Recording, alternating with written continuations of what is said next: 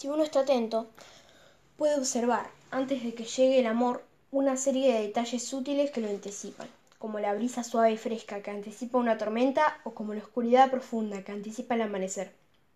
Cuando llega el amor, antes que él, cual mensajero, llega la magia, la magia que produce encuentros, casualidades, lugares y momentos indicados. La magia que nos vuelve visibles a los ojos de otro. El 21 de marzo de 2007 hubo magia en un lugar muy mágico. Ese día comenzó una historia que cambiaría la vida de un grupo de personas para siempre.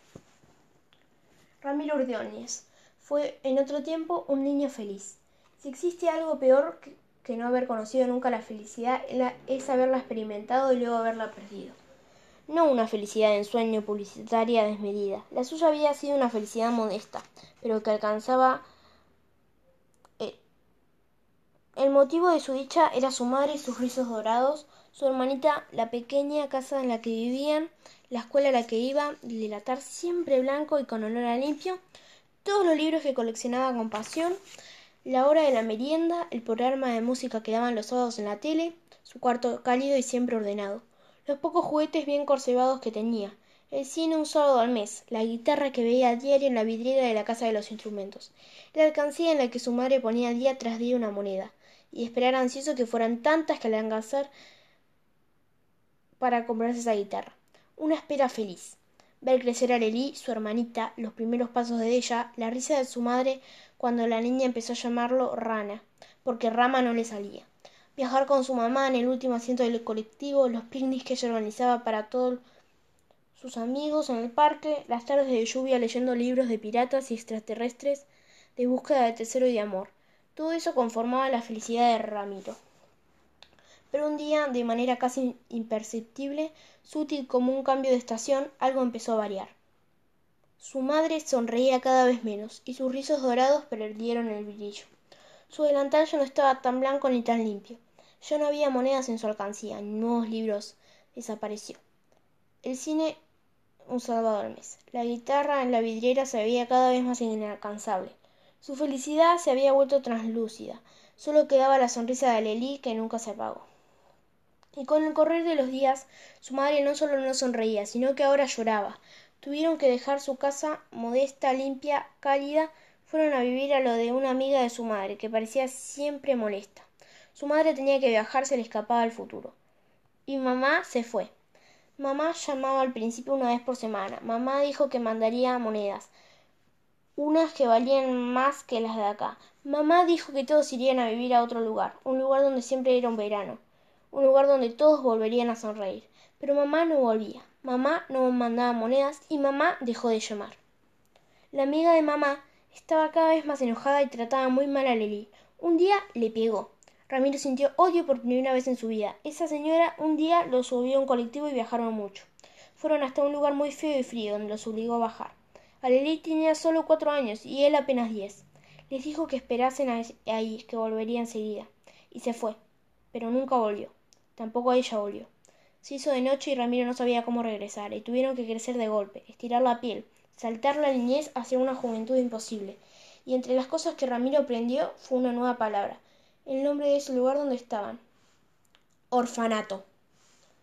Un año más tarde aún luchaba contra la desesperanza y por las tardes él y su hermana se escapaban del orfanato para ir a pedir limosna con la ilusión de juntar dinero para alquilar una casa donde vivir juntos, con sus once años.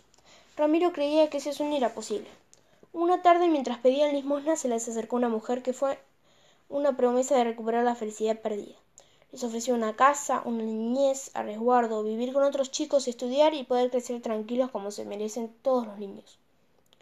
Ramiro y Aleri llegaron a la Fundación Bebé. Ramiro tenía once años y Aleri cinco, pero en los pocos minutos de la educación bienvenida de Bartolomé, la promesa de la felicidad recobraba ese fumo. Pronto entendió que la vida sería cara de la fundación. Habría que pagarla pidiendo limosna, fabricando juguetes y robando. Le dijeron que eso era trabajar, que él era todo un hombrecito y que ya tenía era tiempo de hacerlo. La felicidad se volvió una hilacha, menos que un recuerdo. Pero mientras Justina los conducía hacia las habitaciones, Ramiro vio algo que por un instante reencendió el brillo de sus ojos. Una guitarra. Ni se te ocurra tocar eso, le advirtió esa mujer. Es el niño Tiago y el señorito de la casa. Y sacó a ambos de la sala, pero Ramiro ya sonreía. Esa guitarra, como un eco del pasado, por un instante fue un retazo de aquella felicidad perdida. Chica era, sobre todo, un chico simple, de seis años y resolvía todo con simpleza. Había vivido buena parte de su vida en la calle y como allí aprendió a hablar, al berre, todos le decían Checa, calle al revés. Sabía que poco de sí mismo que había sido encontrado por el grupito de Bepis con los que andaba cuando apenas tenía dos años, un poco más o un poco menos. Y desde que entonces había vivido en la calle. Esa es su historia. Punto. Simple. Como se crió sin tener nada, no extrañaba nada. No lamentaba ninguna pérdida ni la ausencia de un madre o padre. Después de todo, ninguno de sus gomías tenía un padre o una madre. Su única preocupación era evitar a la policía o a los asistentes sociales que terminarían llevándolo a un orfanato. Por lo demás, tenía la vida resuelta. Solo vivir en la yeca. Para él no era un problema, era algo fácil, simple. Lo único que lo inquietaba y que a veces lamentaba era no tener un nombre. Él era yeca, y estaba bien, le encantaba ser yeca, era popular y querido, y defendido por los más grandes. Ser yeca además significaba tener mundo, ser el negociador del que conseguía todo, el que se las ingeniaba. Pero no tenía nombre. Todos en su grupo tenían uno, aunque no lo usaran. El bicho, aunque nadie le dijera así, se llamaba Martín. El Furia se llamaba Ramón, pero no le gustaba, prefería que se lo llamasen Furia. Estaba Tito, que se llamaba Robertito, estaba Pancho, que se llamaba Francisco. Todos tenían un nombre, menos él. Un día pasó lo más temido. Estaba durmiendo en el interior de una galería cuando cayó la policía con un asistente social y lo llevaron a un juzgado. Del juzgado lo llevaron a un instituto de menores y del instituto de menores a un orfanato y de ahí lo hubieran trasladado a otro instituto si no hubiera usado su astucia. En ese orfanato había un chico más grande, de uno de diez u once años, rubio y muy peleador. Ese chico tampoco tenía nombre, le decían Tacho. Sheka se acercó a él y logró que le hablase. Ya que Tacho no hablaba con nadie, a los pocos días se enteró que su silencioso compañero iba a ser trasladado a una fundación, y entonces comprendió que esa era su chance. Unas horas más tarde, Tacho llegaba de la mano de Justina a la Fundación Bebé. Cuando Bartolomé fue a abrir el baúl del auto para sacar las pertenencias de Tacho, se encontró con el pequeño Yeca que sonriente y con picardía les dijo ¿Qué zapaboncha? ¿Todo liso? A lo que Barto azorado y divertido contestó Re liso, che. ¿Y vos quién sos? Checa, contestó él con simpleza. Rápidamente Bartolomé pidió la tutela de ese pequeño torrante y allí se enteró que no tenía nombre. Esto hay que arreglarlo, che. Vamos a ponerle un nombre, purrete. A ver, elegí vos, ¿cuál te gusta? Pero Checa, con una determinación insustada para un niño de seis años, se negó a recibir un nombre cualquiera. Él estaba seguro de que su madre, al dar a luz, le había puesto uno, y él solo usaría un nombre el día que descubriera el suyo. Muchas veces las personas se convirtieron de grandes en lo opuesto, o lo que fueron a su niñez. Ese fue el caso de Juan Morales, que sería algún día un joven valiente, decidido, fuerte, la íntesis del niño frágil, temeroso y vacilante que era a los siete años. Había nacido en un monte cerca del pueblo perdido en el norte. Su familia era pobre, más allá, más allá del eufemismo humilde mucho más que eso, pertenecía a una familia muy numerosa. Eran hasta ese momento ocho hermanos y en una familia tan numerosa los débiles de la manada deben espabilarse o quedar rezagados. Juancito no tenía muchas luces, pero tenía un aliado, su hermano mellizo. El melli parecía más débil, era más pequeño de cuerpo, más flacucho, pero era muy despierto. Ambos tenían una unión inquieta y quebrantable. Estaban como soldados. El Messi era quien ayudaba a Juan a atravesar uno a uno todos sus miedos, ya que Juan le tenía temor a todo, y en especial al campo de ortigas. Para ir desde la casa hasta el arroyo podían tomar el camino largo, que les demandaba unos treinta minutos a pie, o tomar el atajo y cruzar el campo vecino en cinco minutos. Claramente el atajo era más cómodo, salvo por el hecho de que el campo vecino estaba lleno de ortigas. Ortigas gigantes significaba ortigas vigorosas enormes más altas que ellos. Rozar apenas era una hoja de ortiga gigante significaba ardor e hinchazón de las piernas y los brazos. Pero el Messi tenía un secreto, y Juan se negaba a creerlo. Si no respirás, la ortiga no te hace nada, afirmaba el Messi. Para Juan eso era absurdo, un sinsentido, y seguía haciendo el camino largo, aun cuando el Messi le demostraba saltando entre las ortigas que si no respiraba la ortiga no lo lastimaría. Una tarde de verano estaban jugando en el arroyo y Juan tuvo una sensación como un animal que presiente un peligro aunque de éste sobrevenga. Juan era puro instinto, y ese día sintió que algo cambiaría, y, y para siempre. Al volver a la casa el Messi enfiló hacia el camino largo, pero Juan sintió que tal vez era la última chance que tendría de hacerlo. Entonces miró a su hermano de quien confiaba más que a nadie. ¿De verdad la ortiga no arde si no respiras? preguntó. Te lo juro, Juancito, vos me viste. ¿Y cómo es? Vos nada, me tenés que respirar hondo. Aguantar el aire y mandarte. No tengas miedo, dale. Juan lo miró. Esas eran las palabras mágicas. No tengas miedo. Si el Messi lo decía, era hora de superar lo que él le impedía hacerle frente a ciertas cosas. Ambos cruzaron el alambrado, se pararon al borde de las ortigas, se miraron, se sonrieron. No eran gemelos idénticos, eran bien distintos, pero si alguien los hubiera visto en ese momento no lo hubiera dudado. Eran tan hermanos. El Messi lo miró y le hizo un gesto de respiración bien hondo. Cerraron la boca, contuvieron el aire y el Messi empezó a correr, y Juancito lo siguió. Ambos corrieron unos cien metros hasta llegar a un claro. Ahí soltaron el aire. ¿Y? preguntó el Messi adivinando la respuesta. Es verdad, exclamó fascinado Juancito. Ni arde ni pica. ¿Cómo puede ser? No sé, pero es. Vamos. Volvieron a tomar aire y vuelta a correr. Así que atravesaron el campo de ortigas solo deteniéndose para respirar un poco y volver a correr. Al llegar a la casucha donde vivían se encontraron con varios hechos extraños. El primero en el patio de la casa había un señor y una señora muy bien vestidos. El segundo, la madre de ambos estaba con la cabeza gacha, con una expresión más o menos compugneada, casi llorando. Eso era algo muy extraño. Y lo tercero, sobre una mesa había un televisor. Eso sí que era raro. No tuvieron tiempo de festejar, ya que antes de abrir la boca el padre Severo les informó que el Messi sería con los señores, ya que le había adoptado una familia de la capital, y no dijo más. Ambos hermanos se miraron, sus corazones se estrujaron a la par, desgarro y dolor y rebeldía, pero al papi no se le discutía, al papi se le hacía caso y se le tenía miedo. Juan pensaba que no podría sobrevivir sin su hermano. Tenía ambos siete años y apenas sabían decir no. Juan estaba sentado en el fondo, dándole la espalda a la partida de su hermano. El Messi se acercó y le dijo que lo dejaban ir a la ciudad con él y despedirse allí. Juan asintió y fue calladamente hasta el auto de los señores, bien vestidos, que le abrieron la puerta con una sonrisa y él subió. Cuando se cerró la puerta el auto arrancó. Juan se alarmó porque el Messi aún no había subido. Miró por la ventanilla y vio que lo saludaba con una gran tristeza en su rostro. La mujer bien vestida giró y sonriente le dijo Así que te dicen Messi. No, a mi hermano le dicen Messi. Mejor te vamos a llamar por tu nombre. Es más lindo, ¿no? ¿Te llamas José? Aún con siete años y sus pocas luces, Juan comprendió lo que estaba ocurriendo. José, el Messi, su hermano que no le tenía miedo a nada, se había asustado. Lo asustó la idea de ser adoptado, de dejar el monte y la familia, y por miedo lo había mandado a él en su lugar. Su hermano, una parte de sí mismo, lo había traicionado. Desde ese momento su vida cambió para siempre. Su familia lo había entregado a cambio de un televisor blanco y negro. Y así fue su vida a partir de ese día, en blanco y negro. Su mutismo desconcentró a la familia adoptiva.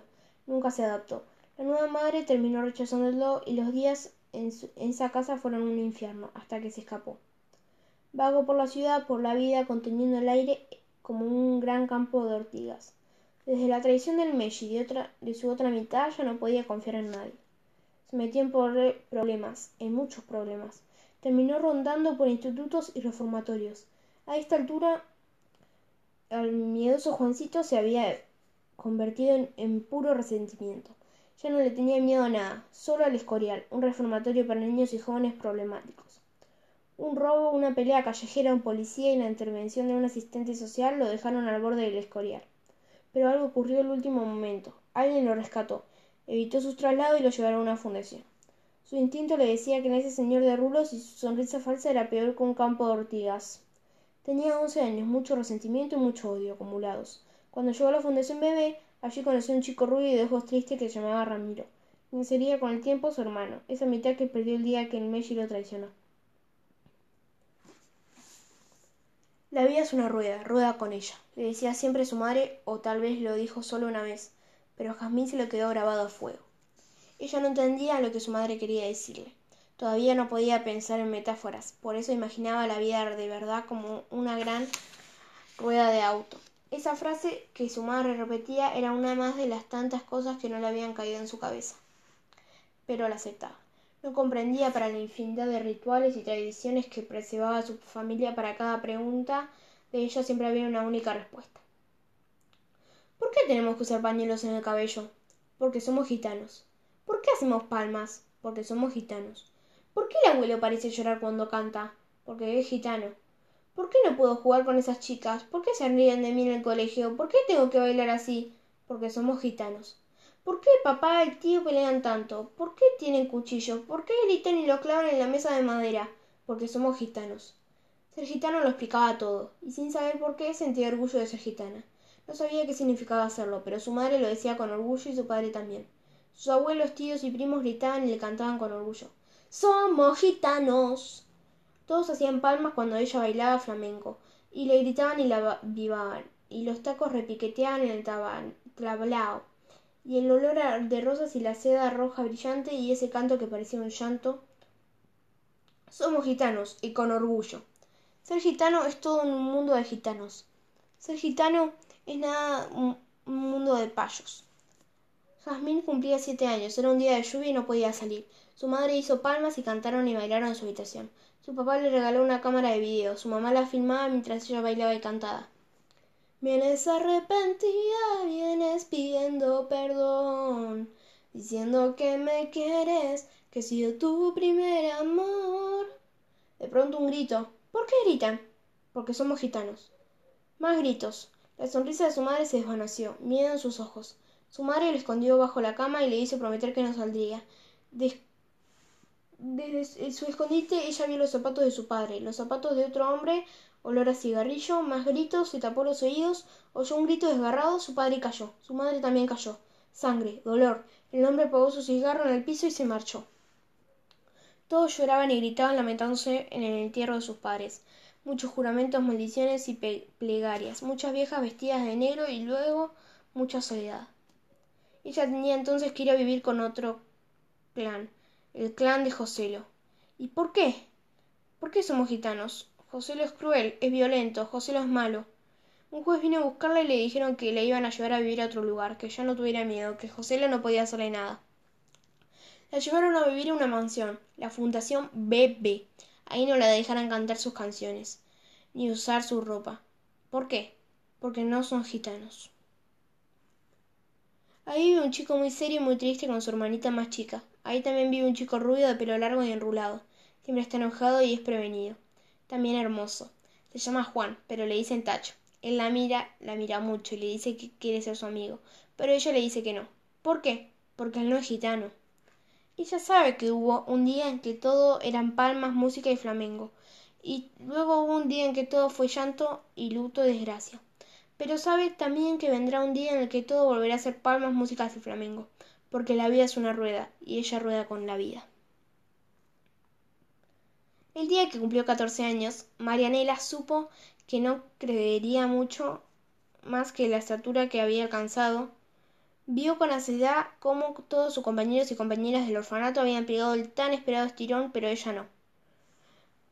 Y ella ya sabía, ella estaba segura que nunca lo pegaría. En lugar de acomplejarse y compadecerse, hizo algo que la salvaría la vida. Empezó a reírse de sí misma, aunque Marianela no sonreía. Se reía de su baja estatura, de su torpeza, de su escaso vocabulario. Se reía mucho y esa risa la salvaba.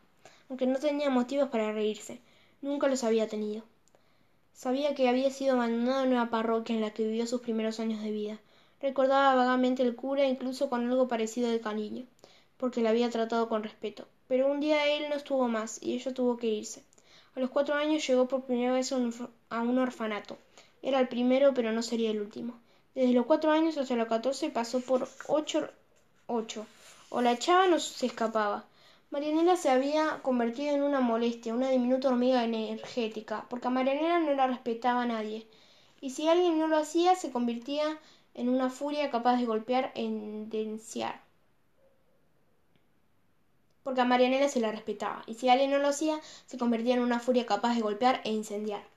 Le dolía tanto su soledad, el cúmulo de abandonos que hubiera tenido que soportar. Le dolía tanto el desamor que estaba enojada, furiosa con el mundo, y pegaba. Su vida era dura, triste, injusticia. No tenía motivos para reír. Le habían dicho tantas veces que era una nena fea y mala que se lo había terminado creyendo. Se había convencido de que tenía una sonrisa horrible, y por eso cada vez que algo le daba risa se tapaba la boca.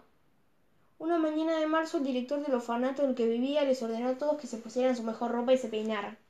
Vendría al instituto un justo hombre, un santo que adoptaría uno de ellos y lo llevaría a su espléndida fundación. Marilena no creía en milagros, sabía que no existían hombres justos y mucho menos santos, ni espléndidas fundaciones, y si existieron estaba convencida de que jamás la elegirían a ella. Sin embargo, tuvo que ponerse su mejor ropa, intentar desenredarse el cabello y presentarse en el comedor. Cuando estaba entrando, un chico que siempre la molestaba quiso pegarle un chicle en su pelo, enmarañado. Ella lo advirtió, le sujetó la mano y se la retorció. Se trenzaron en una pelea que ganó Marianela, ya que peleaba mejor que un hombre. Así la conoció don Bartolomé Bedoya quien al verla tan chiquita, tan revoltosa, peleadora y rebelde, no dudó en un instante. Esa. Esa es nuestra chiquita. Marianela lo miró con desconfianza y también miró a la horrible mujer que lo acompañaba, vestida integrantemente de negro y con turbante, que la observaba con esos enormes ojos horrorizados. Mariana había aprendido a no tenerle miedo a nada, o al menos a no demostrarlo. Por esa razón inquirió con sumo desenfado. ¿Y estos quiénes son? Tu nueva familia, querida. Tu nueva familia, exclamó Bartolomé con una sonrisa beatífica. Una hora más tarde Marianela experimentaba dos cosas que nunca había vivido viajaba en limusina y entrar en una casa con calefacción. Vivís en Bavia, siempre en la luna, chambón. La espetaba Bartolomé a Tiago, su único hijo, cada vez que podía. Las pocas veces que iba a buscarlo al colegio, el viaje de regreso era un largo monólogo de retos, discriminación del padre hacia su hijo.